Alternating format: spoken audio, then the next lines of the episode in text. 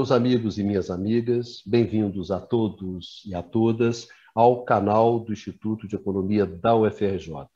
Eu sou Ronaldo Bicalho e esse é o Conversas sobre o Mundo Contemporâneo, uma mesa redonda de professores do Instituto que debatem os grandes temas da atualidade. É, o tema dessa nossa 38ª edição é o Chile. O Chile, que assistiu, a partir de 2019, uma revolta popular que se iniciou com um aumento do metrô de 30 pesos. Esse aumento gerou uma revolta, essa revolta foi crescendo, a violência da repressão foi muito forte, mas, no entanto, essas revoltas elas não diminuíram. O povo chileno se manteve nas ruas e conseguiu é, uma constituinte para modificar a, a, a Constituição. Então, é, as revoltas começaram em 2019. Em, em outubro de 2020, é, houve a aprovação via um plebiscito é, da mudança da Constituição e de que essa mudança na Constituição seria feita por uma Assembleia Constituinte e exclusiva, e finalmente agora em maio de 2021 essa Assembleia Constituinte ela foi eleita. Os resultados dessa eleição é, demonstraram uma derrota da direita tradicional da direita pinochista ou da direita do atual presidente é, do Chile, que é o Pinheira, essa direita não conseguiu nem mesmo alcançar aquele um terço que daria a essa direita a capacidade de vetar, já que para aprovar é, na Assembleia Constituinte você precisa de uma maioria de dois terços. A direita não conseguiu isso, foi derrotada. É, o centro, a centro-esquerda tradicional, é, chilena, que basicamente é a concertação, que junta o Partido Democrata Cristão, Partido pela Democracia e o Partido Socialista, que praticamente governou o Chile é, depois, é, quando encerra o regime do, do, do Pinochet, a partir de 1991. Essa esquerda, essa centro-esquerda, também foi derrotada. Né? Juntos, a direita com 24%, esse, essa centro-esquerda com 23%.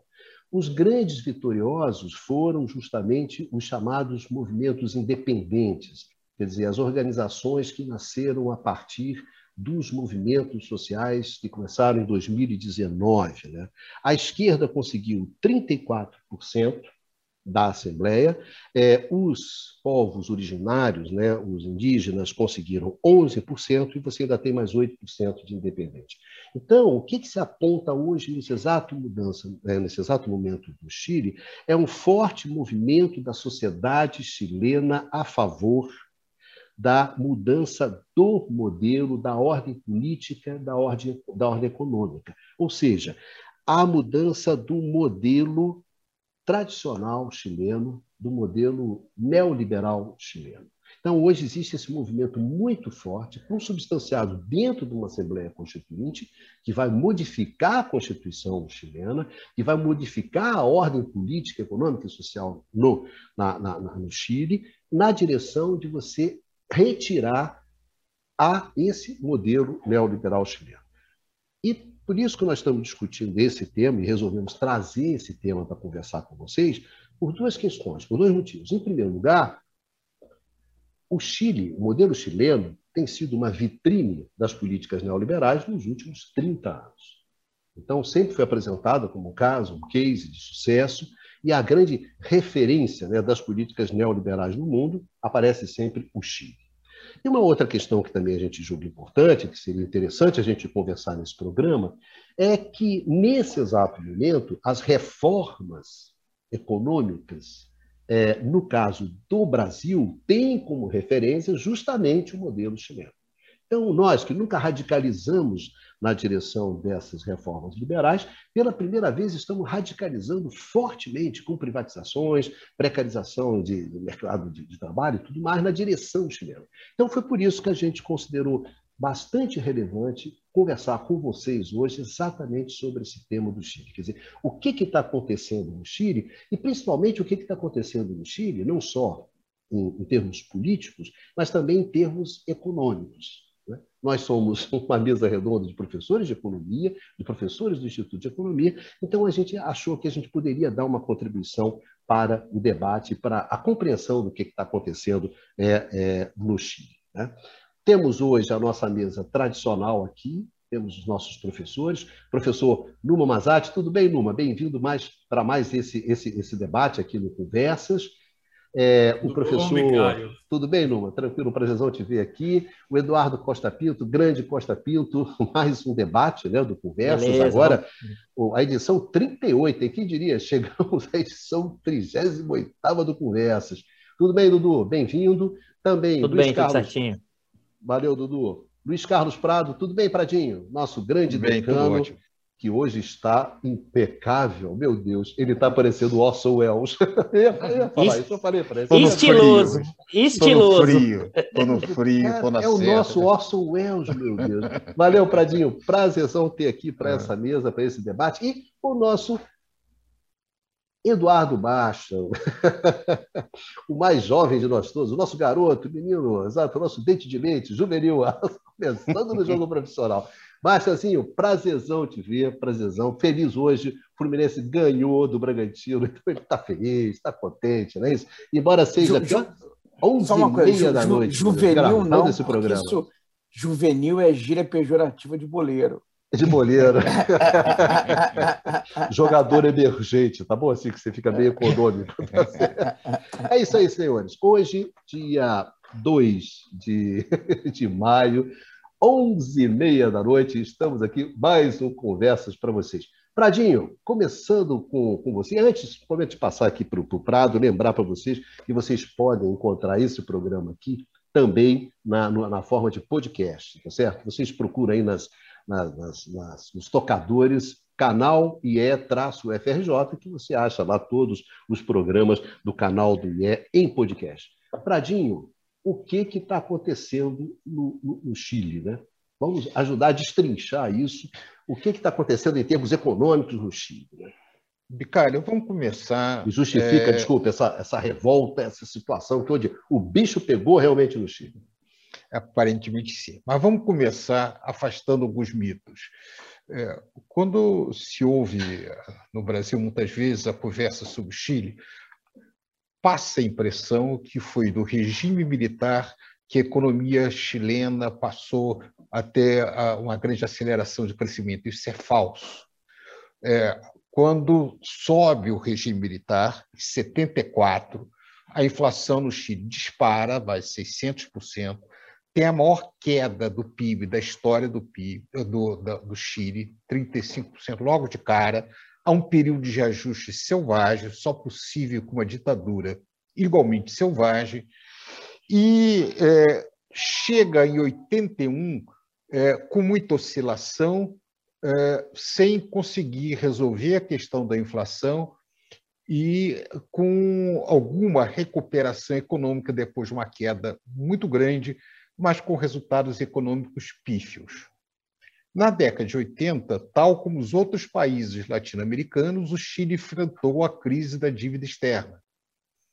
Com recupera-se depois da renegociação do plano Bradley, que é o plano que securitiza, transforma as dívidas que antes eram eh, na tesouraria dos bancos em papéis negociáveis no mercado. Isso é o que fez é, o Plano Bradley é, a, com os países latino-americanos, e a, a década de 80 é marcada por isso. A economia chilena começa sua trajetória de crescimento razoavelmente sustentado, com uma média uh, superior à de outros países da região, principalmente a partir de 91, já no primeiro governo da, concerta, da concertação, que é do Patrício é, Alvim. É, a, observe que é, pode-se passar muito tempo discutindo se esse crescimento, a partir do início do período democrático, foi devido às reformas anteriores ou não, mas o fato é que é, o período de crescimento sustentado e com relativamente com poucas crises começa é, principalmente na década de 90. É, a queda da inflação do Chile de dois dígitos para um dígito se dá também na primeira metade da década de 90, como no caso brasileiro. É, a, a, diferença que nós vamos ter no caso chileno é que o Chile ele diversifica muito as suas exportações ao longo desse período e é bom levar em conta que Chile é um país pequeno. O Chile ele tem algumas peculiaridades, é um país muito comprido, 6 mil quilômetros de costa, com muito clima, muitos climas diferentes e com uma população de 18 milhões de habitantes. Então, é, é, se você comparar mesmo com o seu vizinho, com o Peru, por exemplo, tem o dobro da população do Chile, então um país de população pequena. Mas o fato é que quando entre 81 e 90, a renda per capita do Chile cresce apenas 12%. Então, o crescimento para valer vai ser depois disso. Só que esse crescimento, mesmo depois da democracia, vai ser feita aprofundando é, a agenda, ou mantendo, não necessariamente aprofundando, mas é, continuando é, a agenda neoliberal anterior. O que, que, era prometido com essa agenda? Que é, isso reduziria a pobreza do Chile, isso, em fato, houve uma redução é, de, da pobreza absoluta, é, mas que é, haveria um aumento da oferta de educação, haveria é, uma melhoria é, nas aposentadorias, na medida que se fez uma reforma na aposentadoria, onde é, o que as pessoas teriam de volta seria em proporção à sua contribuição, e é, um clima de maior segurança para a classe média. Mas, apesar do grande crescimento do PIB do Chile, no entanto, isso não ocorreu é, a, as classes médias, os segmentos médios da população, é, ao se aposentarem hoje no Chile, passam por uma situação muito difícil. As aposentadorias raras vezes superam um terço do que seu último salário, é, porque ela depende, mesmo que você faça esforços muito grandes de contribuição. É, os liberais é, coloco como responsável disso as taxas de juros muito baixas. Você pode argumentar que também é, os, a, a, as taxas de carregamento, ou seja, o que os bancos cobravam para operar esses fundos, era muito alto também. Mas o fato é que, é, mesmo setores médios, com emprego continuado, é, o resultado disso foi pífio. É, o, Quanto à escola, o que ocorreu no Chile foi a entrada de iniciativa privada nas escolas, tanto nas escolas é, secundárias como na, na, na, universidade, e então o ensino do Chile passou a ser muito caro. O Chile tem é, algumas poucas excelentes universidades, como a Universidade do Chile e a Católica do Chile, é, o, no entanto, é, o custo para se entrar nessas universidades é alto e o acesso é relativamente pequeno. A massa da população custa muito, é muito caro é, a, o estudo superior nesse país. É, além disso, é, a saúde ficou cara, o custo de energia cara, você tem uma das piores distribuição de renda na América Latina, não é pior que do Brasil, mas isso é muito difícil de conseguir. É, e uh, o cenário é que, ao final desse período, a grande pergunta é o seguinte: tudo bem, o país cresceu, enriqueceu, mas para quem? Na verdade, quem se apropriou desse grande crescimento da riqueza do Chile foi um número relativamente pequeno de pessoas. É, uma parcela grande dos muito pobres ficaram menos pobres, houve uma certa melhora dentro disso daí, mas a grande maioria da, da população vive em situações de muita vulnerabilidade, eh, de é, com poucos direitos, uma vida difícil e pouca segurança para efeito de aposentadoria. Então, o que se coloca agora é o seguinte: não seria tempo de o Chile distribuir alguma coisa daquilo que foi é, a, uma trajetória relativamente bem sucedida em comparação com os vizinhos, é, ou você continuaria aprofundando esse processo? Ademais, a, a, o crescimento econômico do Chile vem se reduzindo nos últimos anos. É, quando o Chile entra na pandemia, ele já entra com uma taxa de crescimento mais baixa, é, que já vinha desacelerando de períodos anteriores. Então, a pandemia, tal como no Brasil e em outras regiões, em outros países da região, esconde é, um problema que já era anterior, que era a redução do crescimento.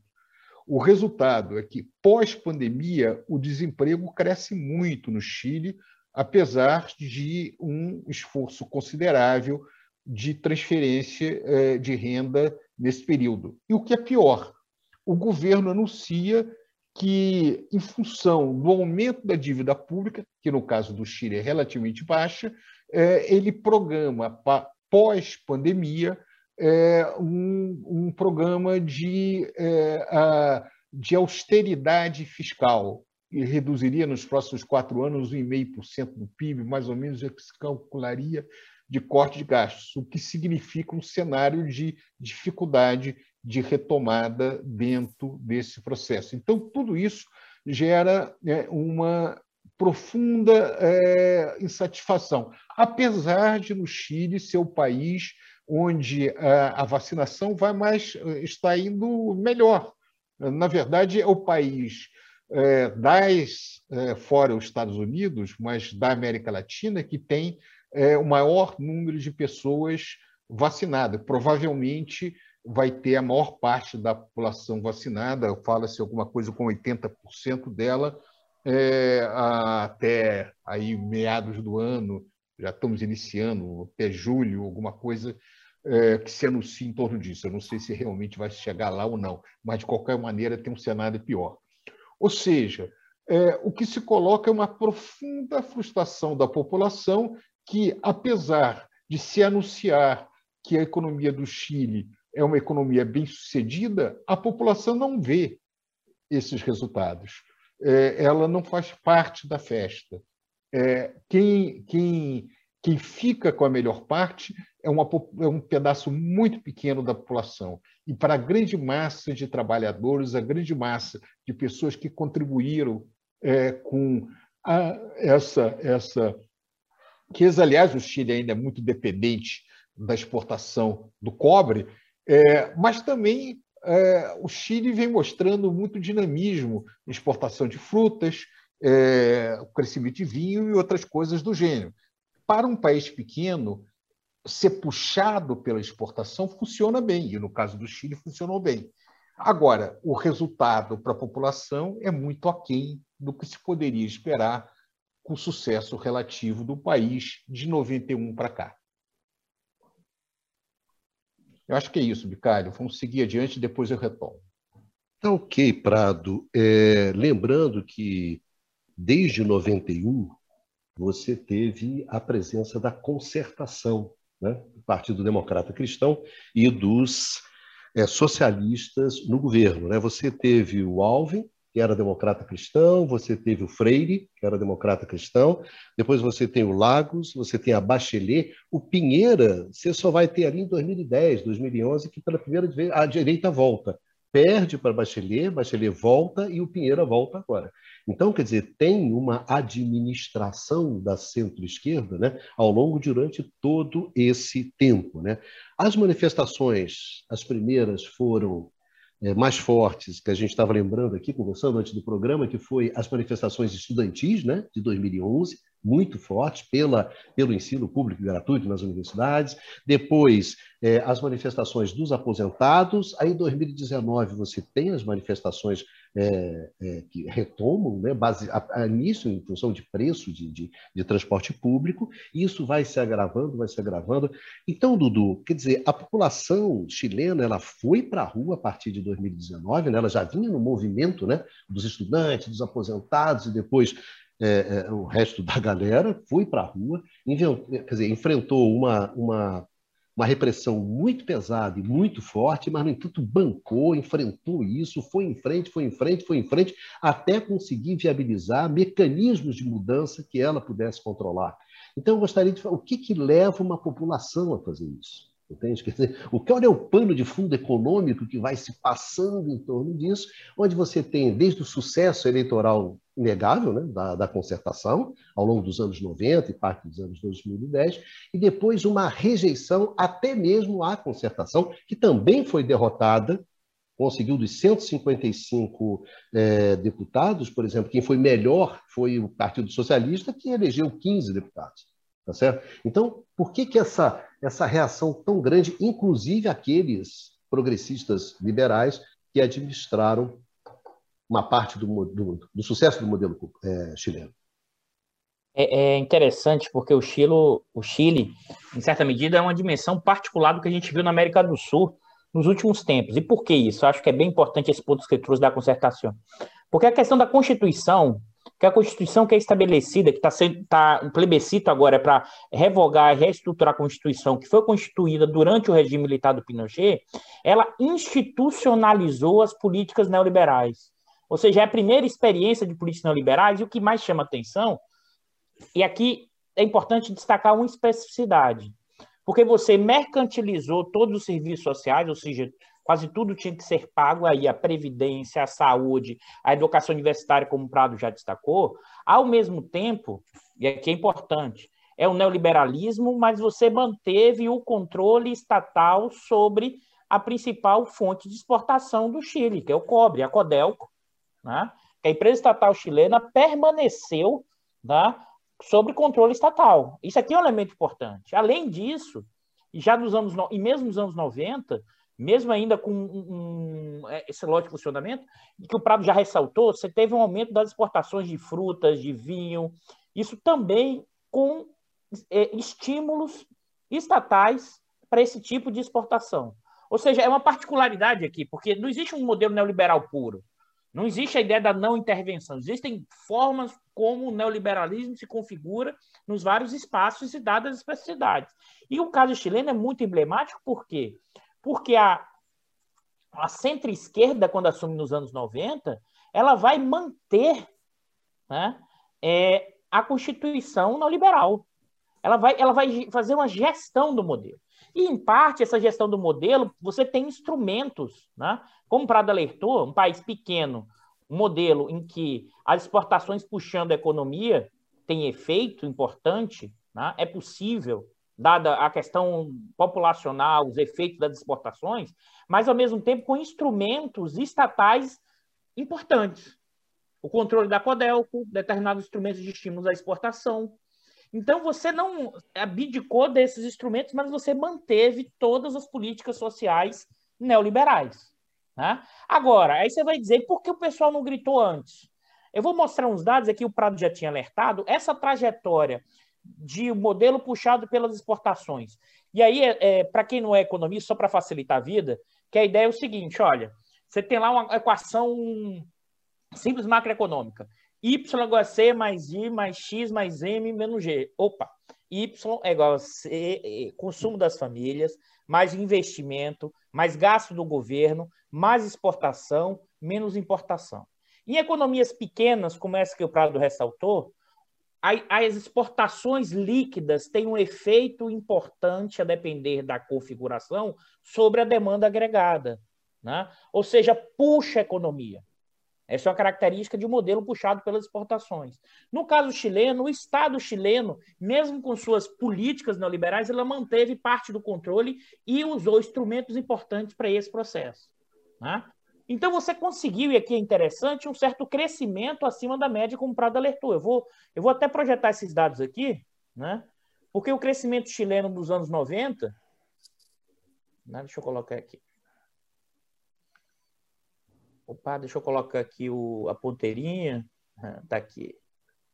Né? Então, observe nos anos 90, você tem taxa de crescimento expressiva, que é a crise é, asiática e seus efeitos, mas nos anos 2000 a taxa é relativamente alta.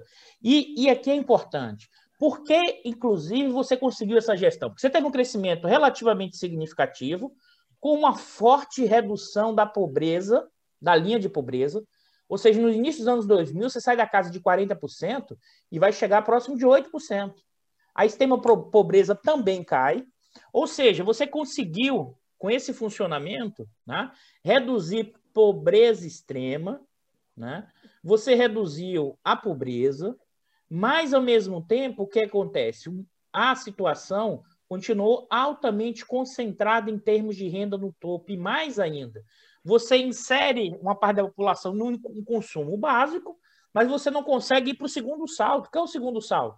O segundo salto, as pessoas não querem só comer, as pessoas querem também serviços básicos, querem serviços de educação, saúde, infraestrutura. Então, como você adotou todo um processo de privatização, inclusive a própria Previdência, você teve enorme dificuldade, num, vamos dizer num, numa etapa da incorporação pelo consumo, de incorporar os bens básicos. Só que, em certa medida, como você teve os anos 2000, certo crescimento puxado, não por acaso, observe como a década de é, 2010, né, você já tem taxas de crescimento bem menores. Né? A partir de 13, 14, 15, 16, né? Um certo repique aqui em 18, mas 19 cai e 20 cai. Se você olhar a década, a década de 2010, é, na questão do crescimento chileno, talvez seja uma das menores desde os anos 90. Né? Se a gente olha a taxa média. Aí, observe o seguinte: você já não consegue mais incorporar tanto e reduzir a pobreza extrema. O segundo salto é essa população que foi incorporada, ela agora não tem acesso à universidade, não tem acesso à saúde, como o Prado já não consegue pagar a previdência, ou seja, recebe metade do que ela contribuiu no salário mínimo. E isso vai gradualmente causando um impasse cada vez maior nessa população, e ela sim, nessa dimensão econômica, ela vai percebendo quanto não são colocadas alternativas possíveis para um segundo estágio da melhora, vamos dizer assim, na questão chilena. Não por acaso, é, a, a, uma boa parte da discussão do Chile nos anos 90 dos pesquisadores é como você vai conseguir inserir produtivamente essa população que saiu da extrema pobreza. E não dá para sair. Por que não dá para sair? Porque a estrutura chilena, e o Prado já alertou, vou trazer alguns dados, se tornou cada vez mais concentrada. Ela cada vez mais se especializou na questão da exportação e internamente né, são setores intensivos né, é, em commodity, claro, mas também aumentou a participação da intermediação financeira e a formação de grandes conglomerados, grandes conglomerados nacionais e estrangeiros. Ou seja, uma concentração enorme no topo, no andar de cima.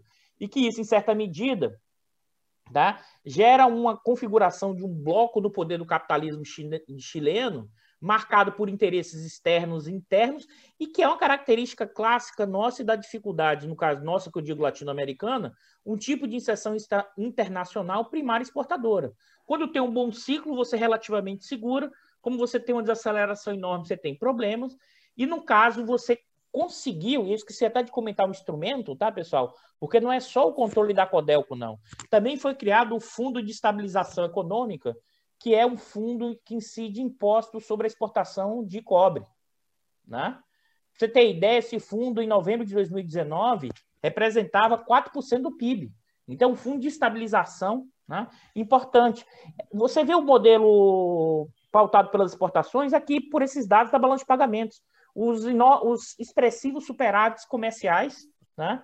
ao longo dos anos 2002, 2008, cai é, mantém ainda significativamente elevado em 2009 e 14 a queda em 15 e 16, ou seja, o motor puxado pelas exportações perde, vamos dizer assim, o ritmo, né? Então você desacelera o crescimento, você já não tem a pobreza extrema, tá, você incorporou ou você, você volta, né? E nesse sentido, eu queria reforçar que eu já falei um pouco, a gente pode voltar depois, o quanto setores intensivos em, em commodities têm um peso enorme, os setores financeiros, eu queria um dado mais recente da, da CEPAL, mostra inclusive que o valor, isso em 2019, por exemplo, 25% do valor é, é, adicionado do PIB do chileno, 25% é intermediação financeira. Ou seja, o Chile se tornou uma economia altamente financiarizada e exportadora é, de commodities, claro que em parte controlada pelo Estado. Ou seja, você tem uma loja do capital financeiro nacional e internacional com a formação de grandes grupos, associado a setores exportadores controlados pelo Estado, mas também por setores privados. Né? Grandes empresas do setor minério, não só cobre, tá? Lítio também. O, o Chile hoje é o principal exportador de lítio né? É, mundial. Então, é um tipo de estrutura né? que a gente olha aqui, a intermediação financeira é elemento fundamental, a indústria manufatureira também perdendo participação cada vez maior, e que isso aqui é uma tabela do, do meu orientando, Sérgio Paz, que defendeu a tese recentemente dele, que é Estado e Mercado, é, é a economia política da, da América Latina no início do século XXI, ele fez uma avaliação mostrando as configurações do bloco no poder do capitalismo chine, chileno, chinês não, desculpe, chileno, é o horário né, da gravação, é mostrando quais setores nesse período tiveram enorme força, ou seja, a questão dos setores dominantes associada ao setor agrícola extrativo, mineração, produção de, de cultura, questão da exportação, né? as empresas estatais, o setor financeiro como elemento fundamental, os fundos de pensão, frações relevantes, ou seja, importantes, mas que não são o, as frações dominantes do bloco no poder, a produção de papel e celulose, infraestrutura, né? Aqui a, a TAM, a Latam, inclusive o Pinheiro tem participação acionária importante. O Pinheiro é um, é um, grande, é o campo da direita, mas é a representação direta do setor da, da grande burguesia chilena, tá? Então, esse é um pouco desse cenário aí, é, respondendo você, Becalho, o que acontece? O modelo neoliberal conseguiu, durante um período, gerar crescimento, dada a característica chilena de exportação de commodities, num ciclo positivo de commodities, mais o modelo neoliberal com instrumentos estatais ativos, né, pelo controle da empresa, principal empresa exportadora, que é a Codelco. No contexto em que isso desacelera e vai criando uma fadiga e cada vez mais uma dificuldade de incorporação, que seja na questão previdenciária, saúde e educação, vai aumentando as tensões e vai desembocar nessas manifestações que vem acontecendo no Chile, e o pessoal foi para a porrada mesmo para mudar o regime, o padrão estabelecido ainda na Constituição, né, durante o regime autoritário, que a concertação e a, e a centro-direita fez a gestão do modelo que foi possível naquele momento. É, Dudu, podia pedir. Você podia botar aquele gráfico do PIB, o crescimento do PIB, só para dar uma informação aqui para o pessoal para saber Posso. quem era quem, mais ou menos para o pessoal que está aqui conversando. Esse aqui? Esse aqui? Tá, tá no mudo, Bicalho, tá no mudo.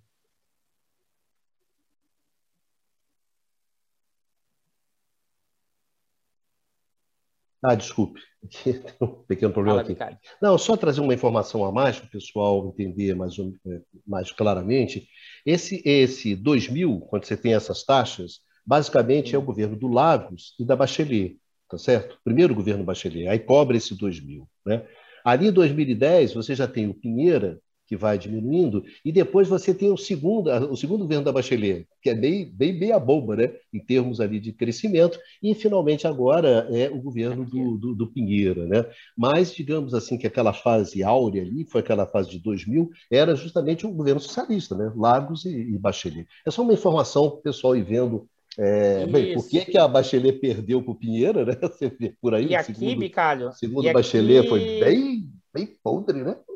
E aqui é interessante, Bicalho, que aqui é feito queda do, do preço das commodities, queda do ciclo dos preços das commodities. Isso aqui, isso. você vai encontrar isso aqui em quase todos os países da América Latina exportador de commodities. O Brasil está aqui também, não é por acaso, não é só interno. Tem a ver também com esses efeitos externos. Valeu. Valeu, Dudu. Baixanzinho, o que eu colocar você nessa, nessa roda, né? Baixanzinho, muito se fala sobre o Chile, né? Tem muitos mitos e não mitos. Quer dizer, te perguntar assim, o que, que o Chile não é, que o pessoal diz que ele é? Pois é, Bicalho, é, eu vou retomar aqui pontos que o Luiz Carlos e o, e o Eduardo já é, levantaram, né? Quer dizer, já levantaram a lebre, né? É, bom, a primeira coisa é, é uma ideia, né, que, que é muito vendida, né, que é muito é, anunciada de que é, o Chile deu certo, né? Quer dizer, o sucesso chileno, onde houve sucesso, se deveu ao fato de é, ser uma economia com forte espaço para iniciativa privada, para o empreendedorismo, né, aberta comercialmente, financeiramente, e em função de uma grande entrada de capitais, fluxos de investimento direto estrangeiro. Tá? Então, quer dizer, seria o fato de a economia é, chilena é, ser muito aberta, com grande espaço para iniciativa privada e também é, é pouca interferência é, estatal. Né? Então, mas na realidade, quer dizer, um elemento de importante é, para o sucesso chileno, onde esse sucesso e quando esse sucesso aconteceu, se deveu para a diversificação das exportações né, chilenas. A despeito de o Chile continuar hoje sendo um grande exportador é, de cobre, e o cobre, na verdade, eu vou colocar aqui um dado de um artigo muito interessante que um, foi também um orientando que me, que me passou, né, que é chileno, Nicolás é, Ravanal, né, Buroto. É, deixa eu colocar aqui, share. Tá? Tenho dado subindo um pouquinho da é um dado razoavelmente recente né, da composição da, da pauta de exportações chilena, né, da cesta de exportações chilena. Então, quer dizer, o cobre ainda responde por 53%. Tá? É, frutas, né, é, sementes, enfim, 9%. É, salmão e outros produtos é, de pesca, 8%. Né? O vinho também chileno, muito famoso, 3%. Tá? Produto, é, silvicultura, 8%. Tá? Mas, de todo modo, é, ainda que possa parecer uma fatia pequena desses outros setores que não cobre, né, é, esses setores se expandiram. Né? Essas outras exportações que não a de cobre se expandiram a partir do, dos anos 80, e esse processo de expansão dessas exportações, do aumento do seu peso relativo na pauta de exportações chilenas, se deveu a políticas estatais é política industrial, daí tá? a política industrial para valer, né? que é o que a gente chama de políticas industriais verticais, que são aquelas é, voltadas para setores específicos, né? que escolhem setores, que, como o pessoal gosta de falar, escolhem vencedores, tá? no sentido que estariam interferindo, portanto, no mecanismo de mercado ao definirem setores que receberão é, um conjunto de incentivos diferenciado. Ah, e aí, de fato, quer dizer, aqui também nesse, nesse trabalho, né, mostra por setor, né, que houve, por exemplo, setor, é, na questão das frutas, né, para estímulo desse setor, houve uma série de subsídios.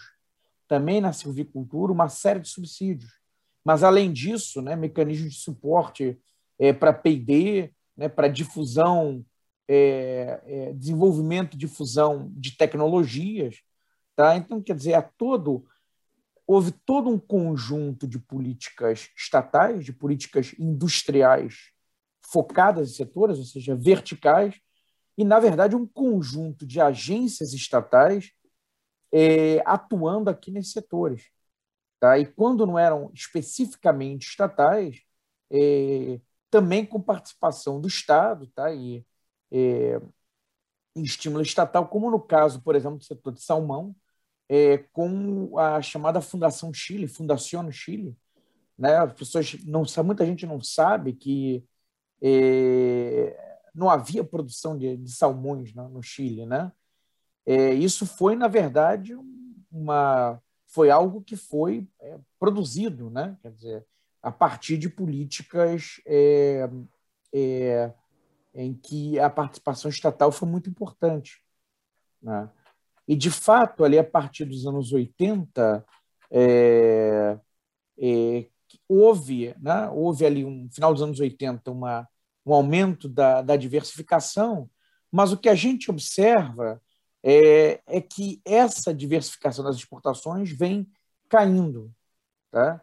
E parte dessa queda se deve justamente porque aí no período da concertação, nos anos 90, é, essas políticas passaram a ser gradativamente abandonadas. Aí sim, para uma visão é, neoliberal, né, de que é, políticas é, que escolham setores devem ser desestimuladas, quer dizer, deixa mais espaço para o mercado, tá? Então, quer dizer, isso também começa a pagar um preço, mas na origem ali, é, digamos, do modelo chileno, né, e um elemento que é importante, o desenvolvimento desses setores, houve ali um peso importante do Estado, tá?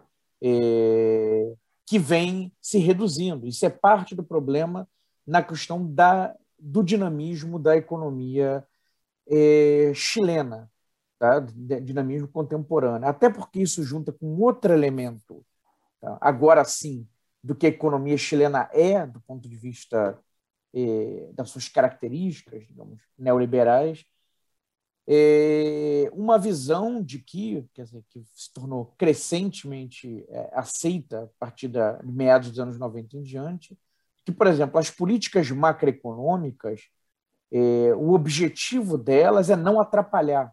Né? O melhor que elas podem fazer é não atrapalhar, é criar um ambiente, uma moldura, né? um ambiente é, de estabilidade que, portanto, é, crie confiança para o investidor privado fazer os investimentos e ele sendo o agente, né? Quer dizer, essa visão se torna crescentemente importante no Chile, tá? É, a despeito de ter é, é, alguns elementos interessantes, como o Eduardo mencionou, do, é, do Fundo Soberano né, para políticas é, contracíclicas, mas, enfim, essa visão da, de uma macro que não tem tanto a contribuir para o estímulo da economia se torna crescente, cada vez mais forte. Né? E vai explicar, por exemplo, essa ideia que o Luiz Carlos comentou de que, é, após agora a pandemia, seria preciso é, um esforço de austeridade por alguns anos. Está né? Tá dentro dessa ideia de que é, é, tem que tomar muito cuidado com a macro né? e com os indicadores é, macroeconômicos. O que, fazendo uma ponte aqui com a, do Chile com a Colômbia, que foi o, no, o caso que a gente é, é, discutiu na, na, no nosso último programa, né? O Chile, tal como a Colômbia, né, é apresentado, do ponto de vista da gestão macroeconômica, como um caso paradigmático, né? um exemplo a ser seguido a, por, por economias como a, a, a brasileira. Né? É, no caso colombiano, e até é, acabou não se comentando, seria até mais compreensível é, haver uma gestão mais preocupada com a com a, é, com a gestão macroeconômica, de não deixar é, desequilíbrios fiscais, ou a inflação mantê-la muito sob controle, ter uma política muito ortodoxa em função da necessidade de financiamento dos déficits em conta corrente que a Colômbia tem. Só que no Chile nem isso, né? Quer dizer, então, quer dizer, então a gente coloca então abre uma um elemento para discussão, pelo menos na Colômbia, pela essa necessidade de atrair capitais para financiar aqueles déficits recorrentes é, é, na, no déficit recorrente no saldo em conta corrente, né? Você tem que financiar com atração de capitais. No Chile nem isso, porque a situação externa chilena é, é muito mais favorável, né? É, não há essa necessidade de financiamento de déficit em conta corrente, tal como acontece na Colômbia, né? Então esse apego tão forte a ortodoxia é, é algo que, que chama atenção. Mas retomando então, porque eu acabei aqui abrindo uma grande janela, né, a questão dos mitos chilenos, né, é, um outro mito que existe, né, dessa coisa da, de uma economia é, de grande concorrência interna, né, também dentro da ideia de um modelo liberal neoliberal, a economia chilena é, você tem algumas poucas famílias que têm um controle enorme é, de ativos na economia desse país. Tá? A ponto de, são dados de 2012, mas não creio que tenha havido uma, uma grande diferença, havia três famílias chilenas, é, dados, se não me engano, dados da Forbes, tá? É, entre as 100 mais ricas do mundo, três entre as 100 mais ricas do mundo, ali no ano de 2012. é algo um pouco chocante, né? Por uma economia da dimensão da economia chilena, pequena como a economia chilena, três famílias ali nessa nesse grupo seleto, né, da elite do capitalismo é, mundial. E de fato, algumas poucas famílias no Chile é, é, dominam é, ativos em uma série de setores. Tá? Então, nesse sentido, é uma economia altamente concentrada, né? altamente concentrada, em que essas famílias então têm digamos, um poder de mercado, um poder é, é muito grande. Tá? É, agora, o que, que a economia chilena é, de fato, em termos de, de neoliberalismo? Bom, é, são os pontos que o, né, os colegas e amigos já é, destacaram anteriormente. Né? Quer dizer, toda a agenda foi implantada no sentido é, do ensino pago, né? da previdência eh, da previdência a partir de um sistema eh, de capitalização, né? a questão ali da, dos serviços públicos. Tá? Então, em todos esses setores, de fato, aí sim, a economia chilena é, é digamos, uma economia neoliberal por sangue. Né? É o um modelo neoliberal por sangue. E é exatamente aí, como o Bicário destacou no começo, onde têm surgido as insatisfações. Né? É aí onde o modelo está, é aí onde estão os problemas, né? onde tem feito água e que tem sido a fonte é, é, desses movimentos sociais e políticos é, que vêm crescendo na última década. Né?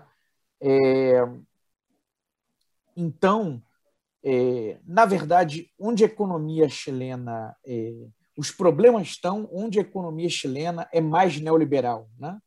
E alguns desses problemas começaram a aparecer mais recentemente. Bom, o modelo previdenciário foi implantado, as pessoas estão começando a se aposentar agora no, nos últimos anos, né? E, pessoal que começou, que entrou nesse modelo e estão vendo o que, que é? Estão enfrentando essas dificuldades de, de, de é, aposentadorias é, pífias. Né? Tem toda uma geração que é, está se endividando né, para pagar a universidade está vendo, não, peraí, eu não quero isso. Tá? Eu não quero isso. Então, são problemas do modelo e, na verdade, dívidas sociais, que são dívidas sociais com é, um passado, é, de um passado grande. Né? É, então, quer dizer, esses são os pontos que têm que ser é, levados em consideração, e aí a gente coloca no, é, coloca em discussão e retoma mais adiante. Olha, Bastiano, numa, é, o Chile, durante esses 30 anos, né, foi, foi uma vitrine, né? quer dizer, uma vitrine para fora e para dentro pura vidraça, né? que a galera foi lá e tacou pedra com vontade. Então, eu gostaria que você falasse um pouco para a gente entender um pouco o que, que, que, que rolou no Chile. Então, é, bom, meus camaradas já uh, abordaram muitos aspectos da, uh, da, da, questão. Uh, e quando a gente olha o Chile, de fato, foi colocado, mas acho que é bom enfatizar esse ponto. Uh, o Chile muitas vezes apontado como um exemplo a seguir pelos outros países latino-americanos, em particular, em particular da, da América do Sul. Aí uh, tem algumas questões que são uh, que devem ser uh, enfatizadas. Primeiro, o fato que, como colocou Luiz Carlos, o Chile seja um país pequeno em termos de população, não em termos de, de superfície, apenas 17 milhões de habitantes. Então, obviamente, para países de população muito maior, como Argentina, Colômbia e mais ainda Brasil, é mais complicado de apontar o Chile como um exemplo. Tá? Então, esse é, é um primeiro ponto. Uh, o Chile, ainda por cima, apresenta uma uh, grande uh, assimetria de desenvolvimento no sentido em que a região metropolitana de Santiago, que concentra um pouco mais de 7 milhões de habitantes, representa, portanto, uh, mais de 40% da população chilena e concentra mais de 60% do PIB chileno. Então a gente tem realmente assim uma uh, um mundo assim de Santiago e depois do resto, no caso do uh, no caso do Chile.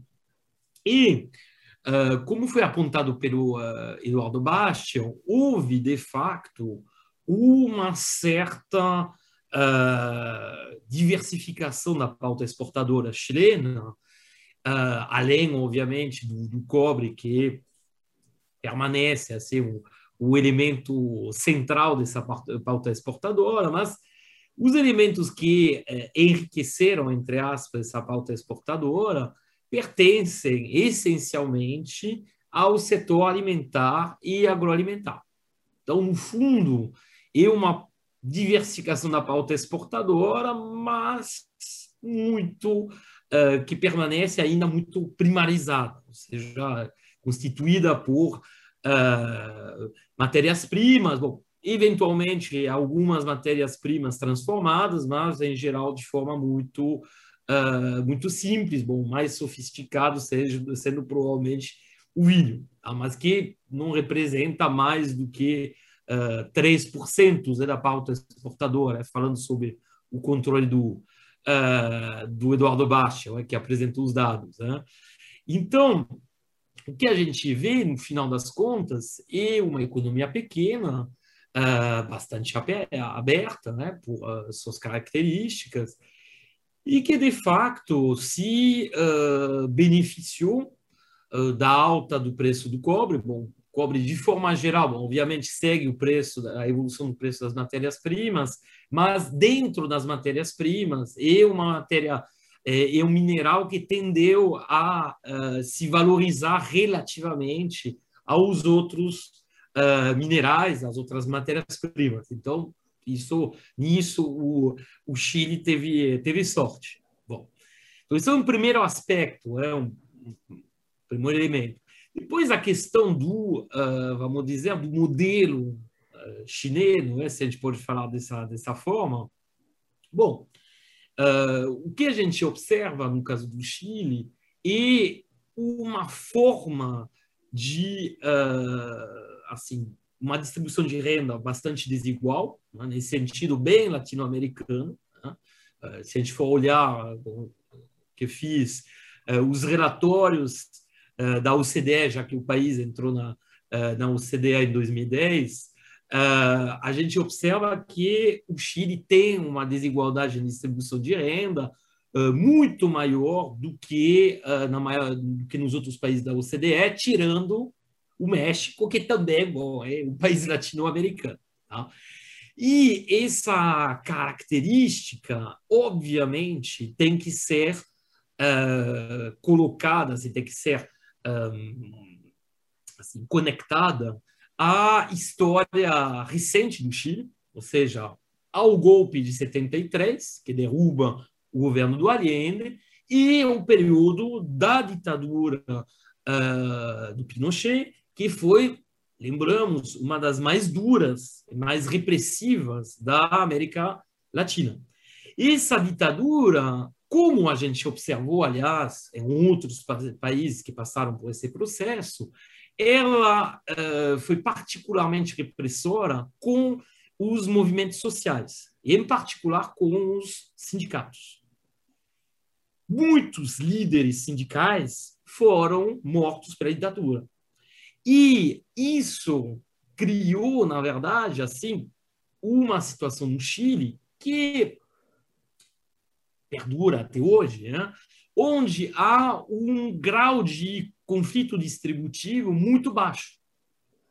Se você for olhar assim, uh, isso se deve ao fato que uh, os sindicatos foram dizimados, isso se deve depois ao fato que as forças democráticas uh, que se impõem a partir de 90 e do período da chamada concertação, né, são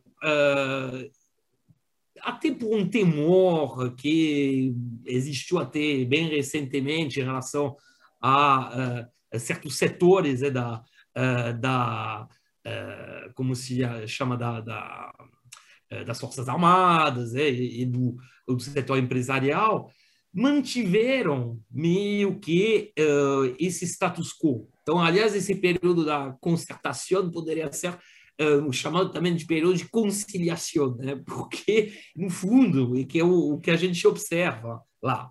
E uh, o centro-esquerda encarnado, cujo, que seja primeiro com o Patrício Alvim, né? no início da década de 90, ou posteriormente com a Bachelet, que foi uma dessas principais dirigentes da América Latina no chamado período dos Pintais, né?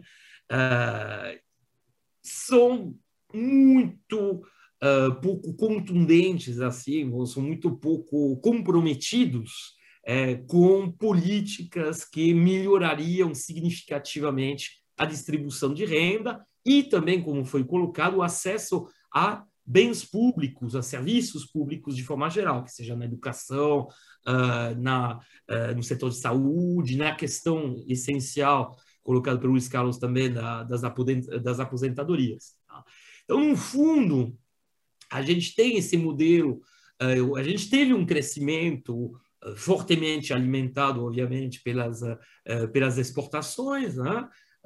também pelos investimentos realizados tanto na exploração eh, eh, mineira de cobre, essencialmente, quanto nesses outros setores, assim, do agro, de forma, de forma geral. Isso beneficiou pouco uma as classes assim sociais mais baixas e, e a classe média baixa e o fenômeno que a gente viu, viu aparecer aí o primeiro sinal, sinal foi colocado como foi bem apontado pelo Bicalho, uh, foi as revoltas estudantis e, bom, o ano passado, obviamente, uh, essas, uh, o ano retrasado, desculpe, o, um, os movimentos sociais na, na, nas ruas que se, que se manifestaram, e uma mudança e uma, um pedido de mudança. Tá? É um pedido de mudança que, agora com essa constituinte uh, vai uh, provavelmente assim se, se materializar em mudanças nas, nas legislação, na, na Constituição em si, e muito difícil saber exatamente qual impacto isso terá sobre uh, a estrutura econômica, sobre a distribuição de renda. Podemos especular, provavelmente faremos isso um pouco mais para frente, mas eu acho que a situação está em aberto, porém, podemos dizer que há um forte descontentamento popular em relação a esse modelo supostamente uh, apontado como um exemplo a seguir. Obrigado, Numa. Quem quer falar? Seguimos. Eu queria falar. Prado. Eu só queria fazer uma, uma observação, Luiz Carlos, que é, é, chama muita atenção, né, que esses dois países Colômbia e Chile, né, que adotaram um modelo, é, né, entraram mais de cabeça nesse modelo neoliberal, ambos têm é, enfrentado, né, quer dizer, existem manifestações muito claras de descontentamento com, esse, com esses modelos. Né? Dizer, são países que têm as suas especificidades, idiosincrasias, mas ainda assim, quer dizer, é, a gente observa uma grande insatisfação com, com esses modelos. O ponto que eu queria é, fazer, Bicalho, é que, ah, em geral, o país pequeno tende a ser muito especializado naquilo que ele exporta, quando ele exporta matéria-prima. A peculiaridade do Chile de ter 6 mil quilômetros de costa vai pegar muitos climas diferentes, vai facilitar muito essa diversificação de produtos é, primários. É, isso, isso é, uma, é uma vantagem que foi explorada, como o Baixa colocou adequadamente, por determinadas políticas públicas. O segundo ponto é que eu sempre falo que o neoliberalismo não é uma teoria, não tem uma teoria neoliberal, tem uma agenda, tem é, um movimento. E, e, o núcleo desse movimento é a ideia de que é, a, a, economia, a política econômica não deve privilegiar a distribuição de renda, desenvolvimento, nada disso, mas apenas a eficiência microeconômica de curto prazo. Ou seja, que se beneficiar os ricos não há problema nenhum, porque vai sobrar muita coisa para as outras classes sociais via é, transbordamento, como, como se falava na época do Reagan. O que mostra o caso da Colômbia e mostra o caso do Chile é que isso não é verdade. É, e outros casos também de que, mesmo quando há um crescimento maior, nada garante que o que sobra para os outros seja tanto assim. E principalmente em termos de serviços públicos, porque, é, principalmente para esses segmentos médios, que não são miseráveis, é, se você é um jovem e sai da universidade completamente endividado, a sua vida fica muito difícil. E, além disso, você não tem apenas que pagar a faculdade, você tem que poupar muito, porque senão a sua aposentadoria vai ser uma coisa horrorosa. É, então, é, ao final, em vez de a economia ficar a serviço da qualidade de vida do, do, da, da sociedade, fica a sociedade e, e, o padrão de vida a serviço é, de alguns poucos ricos. Dizer, em tese, você poderia dizer serviço de maior aceleramento do crescimento da economia? Não, a serviço da apropriação de alguns poucos milionários. É, por isso, voltamos à questão da música. A gente não quer só comida, a gente quer diversão e arte. Você deu a comida, é, tudo bem, estamos satisfeitos, já temos alguma coisa para comer. Agora queremos mais. Né? Queremos ter uma qualidade de vida melhor. E é isso que o regime não consegue dar o Prado, e eu completando, e pegando isso que você falou, que o Baixa falou, o grau de concentração é grande. Você foi falando, Baixa, eu fui aqui olhando a lista Forbes, porque eu sempre tenho consultado, e é impressionante. Eu vou compartilhar com vocês aqui os bilionários, chine... os bilionários chilenos, tá? como ainda são fortemente concentrados nos setores de mineração, tá? é, o setor químico e mineral, que é, é na verdade, um ex-genro do Pinochet, que essa empresa foi privatizada ainda durante o período Pinochet, é um dos maiores bilionários do, é, do, do Chile. Que a privatização faz novos milionários, né? Isso, Sempre. eu vou compartilhar. Exatamente, faz novos bilionários. Eu vou no Chile e na Rússia, aqui... né? No Chile, na Rússia no Brasil. No Brasil também, nos anos 90, a gente teve muitos e está tendo agora também, mas deixa eu compartilhar para a lista Forbes já agora, desse de 2021, tá? A mais atualizada. Ótimo. Deixa eu colocar aqui para vocês, que é o seguinte, ó. A Iris... Opa, deixa eu chegar aqui para o lado. É, a Iris Fonte, Fontebona e família, que na verdade é área de mineração e cervejaria, tá? Ela é a maior bilionária, ela e a família maior bilionária chilena, com 23 bilhões de dólares, é o patrimônio dela. Ela está entre as 100 maiores é, fortunas do mundo, tá? O segundo colocado é bem distante, é, é, posição 705, tem 4 bilhões de dólares, que é o Júlio Ponce. Esse é o ex-genro do Pinochet, que é da área de fertilizantes, da área química, que foi é, a empresa privatizada nos anos 80. Tá? O, o Pullman e família é da área do varejo. É uma rede varejista que tem 140 mil na verdade, 140 mil empregados no Brasil inteiro, na América Latina inteira, na Argentina, operação na Argentina, no Brasil, em vários países. Ou seja, é, o Pinheira, que é o presidente, né? Que é na área de investimentos, né? Tem participações em várias empresas, é o tal presidente. Esse, o Jean, que ele mora fora em Hong Kong, e, e o, o Roberto Rossi aqui, também silvicultura. Observe, né? é um modelo chileno altamente concentrador, formado por grupos de bilionários pequenos, mas altamente concentrado no varejo, na mineração e na agricultura. Ou seja, isso isso aí explica, né, Micalho? Posso voltar naquela que a gente falou? Isso explica essa revolta profunda. Porque, na verdade, você vê a sociedade cada vez formada por bilionários cada vez mais distante, você tendo que uma dificuldade enorme para ter condições básicas de saúde, educação. Eu acho que essa, esses movimentos é, ganhar um patamar, porque a questão toda é que vai ampliando muito, muito, muito a diferença entre os ricos, no caso chileno. E isso fica visível, né? isso fica explícito, e a população, vamos dizer assim, vai para a rua da forma como foi, e mesmo numa postura altamente autoritária do governo Pinheira, porque foi um, uma atuação uma, violenta, a atuação né? do, do, da força policial que matou muitas pessoas, foi uma, uma forma de atuação truculenta. E aqui é um, aqui é um momento que eu acho importante para a gente pensar, é que quando você tem problemas no regime, Dudu, tipo, só um pequeno político, Dudu, grau, Dudu, só um pequeno comentário. No primeiro mês de 2019, de manifestação, você teve 20 mortos e 9 mil presos. Sim, isso é quase um estado de exceção, se você pensar. 9 mil presos é quase um estado de exceção no meio da, da revolta generalizada que se formou.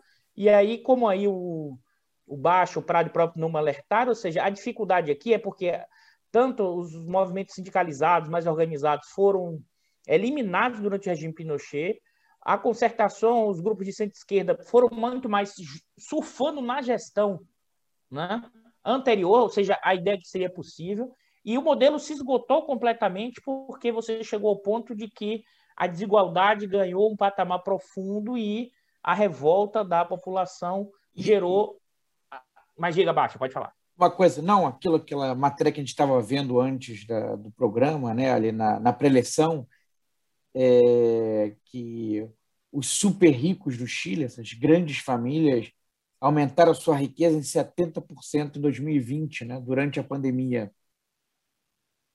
Depois a gente disponibiliza lá na descrição do vídeo. E, esse... e pensa que essa combinação, crescimento mais baixo nos últimos anos, então você já não consegue inserir tanto, as pessoas com dificuldade para pagar as coisas básicas, e no meio da pandemia os caras ficam mais ricos ainda, já são bilionários, e a própria expressão disso é o presidente, que é um dos bilionários do país. Né? Isso não é isso não é trivial, isso é uma, uma complexidade, não por acaso o que a gente está vendo. Observe, e aí talvez, Baixa, é claro que os modelos neoliberais, que eram os exemplos, eles fizeram água no caso colombiano e chileno, mas há também uma questão profunda de revolta contra a desigualdade crescente nos últimos tempos, porque a questão é nosso velho dilema da América Latina, da América do Sul, que quando o ciclo de commodities acelera, né, o ajuste é feito em cima dos trabalhadores. E como é que você faz isso na democracia? Esse é o ponto. Você pode fazer no autoritarismo, você pode fazer na porrada. Mas como é que você faz isso na democracia com voto?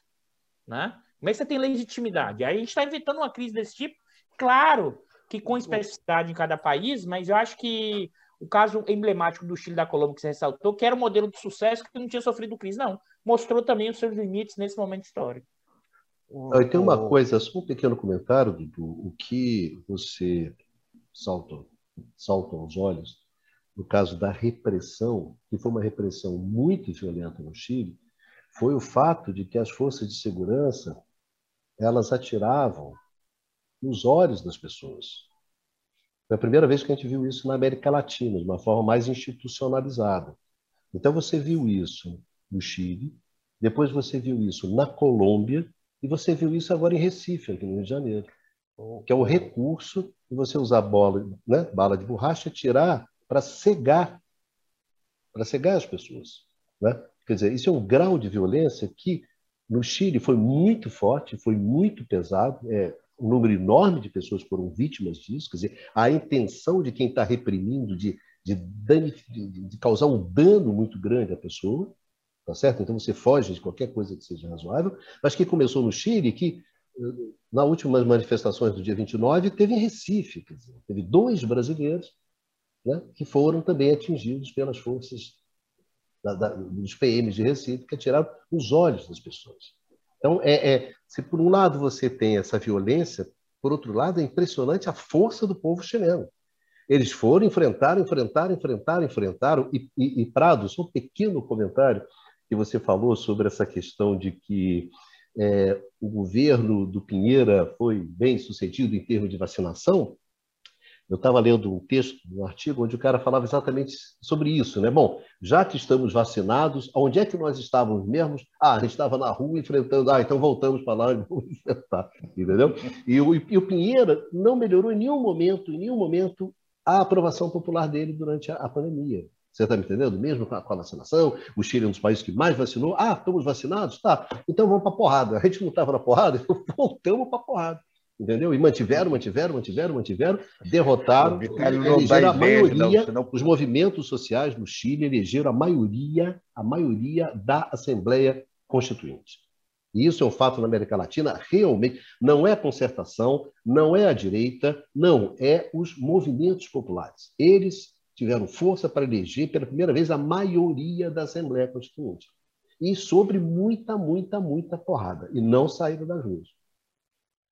Ô, Bicário, não dá essa sugestão dizendo que acelerar a vacina pôr as pessoas na rua, que isso é muito complicado na América Latina. Né? Pode ser que uma das razões que não se vacine as pessoas é para não botar as pessoas na rua. Né?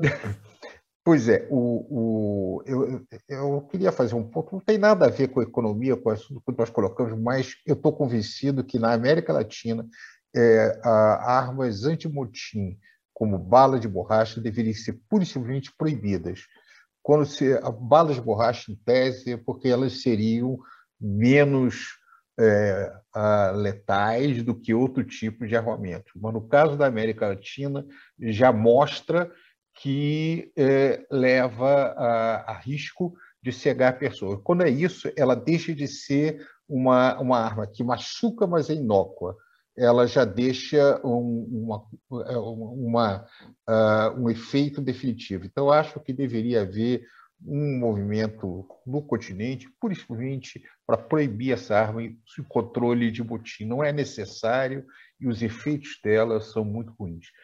Mas, obviamente, deixa retomamos o, o nosso ponto. É, essa questão é, da, da América Latina, que é uma região do mundo que no período de crescimento acelerado no pós-guerra, é, não teve nenhuma política de distribuição de renda.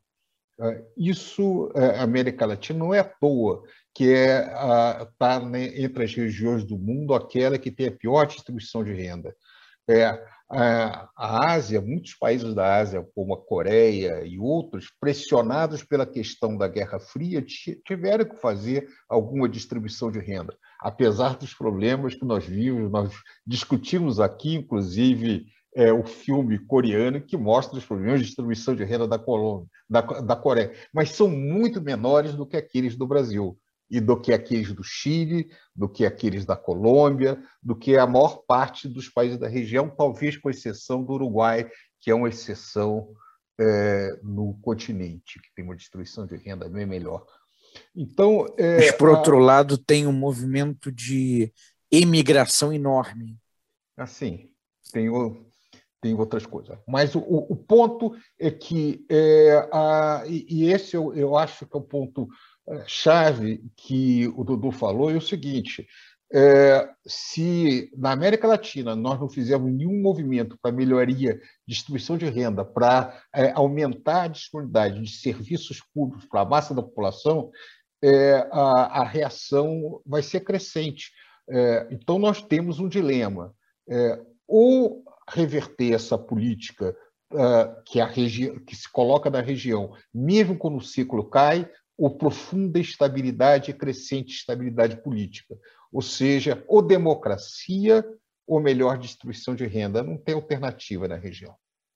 Senhores, eu gostaria de falar o seguinte: olha, aqui o, o velho papel do âncora, né? Já batemos aqui o nosso, nosso horário e eu gostaria já de encaminhar o final aqui é, junto com vocês. Né? É, eu seria, eu, se vocês pudessem sintetizar, pedindo que diante do adiantado da hora, que vocês é, procurassem é, responder de uma forma sintética. O que eu, eu peço, né? Vocês nunca cumprimentam. Então, estou fazendo a minha obrigação. A obrigação do âncora é só pedir. Agora, o âncora não tem o menor poder, não tem prestígio, não tem nada. Olha só, se você tiver essa questão que a gente se colocou, né? É, por que, que essas coisas aconteceram no Chile? Né? É, quais são as razões econômicas? A, Se vocês pudessem sintetizar, para a nossa última passada, sintetizar um pouco isso tudo que a gente conversou aqui, eu gostaria que vocês fizessem isso. Numa, vou começar você que ficou o cara mais quietinho hoje, sossegado, sossegado. Ô, Numa, eu olhei aqui que a sua, pela primeira vez eu notei que a sua a sua estante dobrou, né? Exatamente. Hoje, hoje é que eu vi pela primeira vez que a estante do Numa tinha dobrado. Eu tenho que arrumar uma estante. Efeito da pandemia. É. Aqui para dar uma força, uma certa dignidade aqui. Falar, numa mostrando que é livros aqui. numa mostrando que é um cara competitivo. É competitivo, ele dobrou a aposta. numa, então isso. Eu diria pra... mais que o efeito de um ano de pandemia. É um ano de pandemia. Né? Numa, então, para terminar, eu gostaria as suas, as suas considerações finais exatamente sobre, sobre esse tema de hoje, né, que foi o Chile. Né? O que está acontecendo no Chile? Por que que por que está acontecendo isso? Né? As suas considerações finais. Eu, eu acho que o Chile uh, atualmente está experimentando no período mais recente, né? Bom, e obviamente as, manifestações, as manifestações estudantis foram o marco nesse sentido está começando a experimentar a questão do conflito distributivo, simplesmente, que tinha sido desativado da forma mais brutal possível pela ditadura. E com as, as organizações sociais que acabaram se, se, reconstruindo, se reconstruindo, com um governo também uh, neoliberal do Pinheira, que uh, uh, vamos dizer, um, provocou através da, uh, de projetos uh, de reformas que obviamente assim iam piorar ainda mais a distribuição de renda já desigual do, do país com essa dificuldade essa inequidade né, na, no acesso a, aos bens públicos, há simplesmente uma, uma reação da, de uma parte da população. Tá? Uh, obviamente, os estudantes foram fundamentais, né? mesmo no período, assim, nos um, período de 2019. Uh, você também tem outros movimentos assim que se juntaram, né? Uh, os sindicatos reemergiram como uma força uh, mais significativa também. E, uh, no fundo, é, é o resultado, é um resultado uh, normal, né? no caso de um país que, apesar dos, dos vários problemas já apontados, reabriu, pelo menos, um certo espaço democrático. Tá? Então, você pode, mesmo assim, tendo, como foi observado, uma truculência uh, mortífera uh, na repressão da, das manifestações, justamente a reação do, da população foi muito significativa. Não podemos esquecer também como é, que o, o Chile também teve Uh, com todas, com muito mais limitações do que que foi observado, na, por exemplo, no, na Argentina, mas teve uh, um olhar, uh, uh, assim, uma, um tratamento é, do, um, da, dos crimes cometidos durante a ditadura que foi muito mais contundente do que outros países latino-americanos. Tá? Então, você tem, apesar, a gente enfatizou logicamente todos os aspectos negativos desse, uh, desse, dessa uh, história econômica recente do, do, Chile, mas tem algumas questões assim, tem um, pelo menos assim uh, uma possibilidade de expressão dessas desses movimentos que uh, bom que, que foi muito claro, né? a única resposta que achou o governo foi permitir essa constituinte, bom e como a gente viu haverá um espaço grande para os partidos Uh, assim, para as assim, as organizações uh, opostas ao, uh, aos conservadores para justamente passar grandes mudanças né, na, na Constituição. Então, vamos ver o que, que vai acontecer desse, desse ponto de vista. Tá? E, no fundo, só para encerrar essa, essas breves eh, assim, observações, né? a gente pode dizer, no caso do Chile, que o Chile, como muitos, como, por exemplo, uh, países da, da Ásia, que tem também assim essa como se chama? Essa dinâmica exportadora ou como em outros países como Austrália como Nova Zelândia.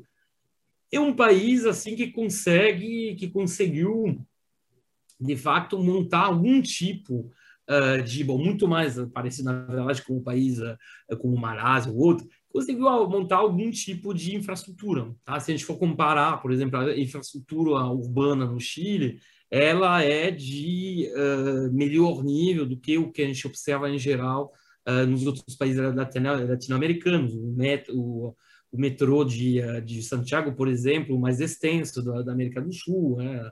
Então, você tem eh, esses, eh, esses elementos que, que mostram um paradoxo de um país onde uh, houve avanços uh, do ponto de vista econômico, como foi colocado também, a, a taxa de pobreza caiu, mas a desigualdade uh, na distribuição de renda, a um momento, ficou tal que ela reacendeu o, o conflito distributivo.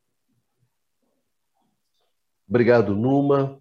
Bastianzinho, suas considerações finais sobre o Chile, né? O que está acontecendo no Chile? Que explica o que está acontecendo no Chile hoje? Eu acho que o, o Numa é um ponto importante, né? De energias que foram liberadas, né? Que trouxeram à tona questões que estavam latentes né? na sociedade chilena, no, no debate chileno, né? mantidas, mantidas latentes também por um longo período é, de uma maneira bruta, né? a força. Então, é no fundo que você tem é uma demanda por cidadania, né? Quer dizer, algo que foi colocado também pelos Carlos Maginão com essas palavras, né? Que não basta ser consumidor, né? O sujeito não quer ser só consumidor, ele quer ser cidadão. Né? Então existe essa demanda. Agora, em outros lugares é, do continente, né, dizer, a questão de ser consumidor até se coloca antes, né, porque é, o sujeito é, ou não era ou deixou de ser né, consumidor. Então, quer dizer, existem questões até que, que precedem, né, mas essa, essa demanda por cidadania é algo que, em maior ou menor grau, é, aparece em outros países do continente e no, no Chile é um caso muito claro. Né? Valeu, Baixazinho. Obrigadão pela sua participação. É... Grande Luiz Carlos Prado. Tá fazendo frio, hein, Prado? Suas últimas Pior que eu estou com frio aqui. É, eu estou vendo. Tudo encolhidinho ali. Suas últimas considerações, suas, suas considerações finais sobre justamente o Chile, né? que se passa em El Chile. Pois é. O, um grande economista do desenvolvimento chamado é, Richman, Albert Richman, ele tinha um, um, conceito muito interessante que ele chamava efeito túnel. É, o, o dizia que as duas coisas mais importantes do desenvolvimento é crescimento e distribuição, é distribuição de renda. Ele dizia que efeito túnel é o seguinte: quando as, as pessoas estão dentro de um túnel garrafado, quando a fila do lado começa a andar, cria, você está um certo otimismo dizendo, bem, daqui a pouquinho é minha vez. Mas se a sua fila não anda de maneira nenhuma, você começa a ficar incomodado e vai tentar passar para outra de qualquer maneira, porque é, mesmo que você provoque um acidente. Então, é, eu acho que a questão do, do Chile é típico do efeito túnel. É, o crescimento econômico gerou de início um certo é, otimismo, reduziu a pobreza, melhorou algumas coisas, etc é, uma parcela razoável dizer, bem, agora a vida vai melhorar para mim. O fato é que não melhorou, pelo menos não melhorou o suficiente. É, a partir daí, é, aquela sensação de início, que ficar esperando que o sucesso da economia ia beneficiar, você começa a perder a paciência e querer mudar de qualquer maneira aquelas regras do jogo. Então, o que se coloca agora é a necessidade do Chile. Ou faz ou muda para uma política social mais ampla, etc., ou vai entrar é, numa, é, numa trajetória de estabilidade, como é, tem sido a trajetória dos países da região. Acho que é isso. Valeu, Pradinho, muito obrigado. Você ficou nesse frio, né? Agora, uma hora da manhã, um baita de uma frio para participar aqui do Conversa sobre o Mundo Contemporâneo. Dudu, suas considerações finais sobre o Chile, que você passa. Eu queria, tá, eu queria reforçar o que o Numa e o Baixa falaram, Prado, trazendo um elemento que eu acho importante, que essa queda da pobreza é um fenômeno de políticas chilenas, mas é também um fenômeno que aconteceu em toda a América Latina. E por que isso? Porque você teve um ciclo de commodity, tendência de alta, muito mais longo. Isso, inclusive, que o Prado ressaltou, é, talvez seja um dos primeiros momentos históricos que você teve uma redução da pobreza muito rápida na América Latina. Você não viu isso no pós-45.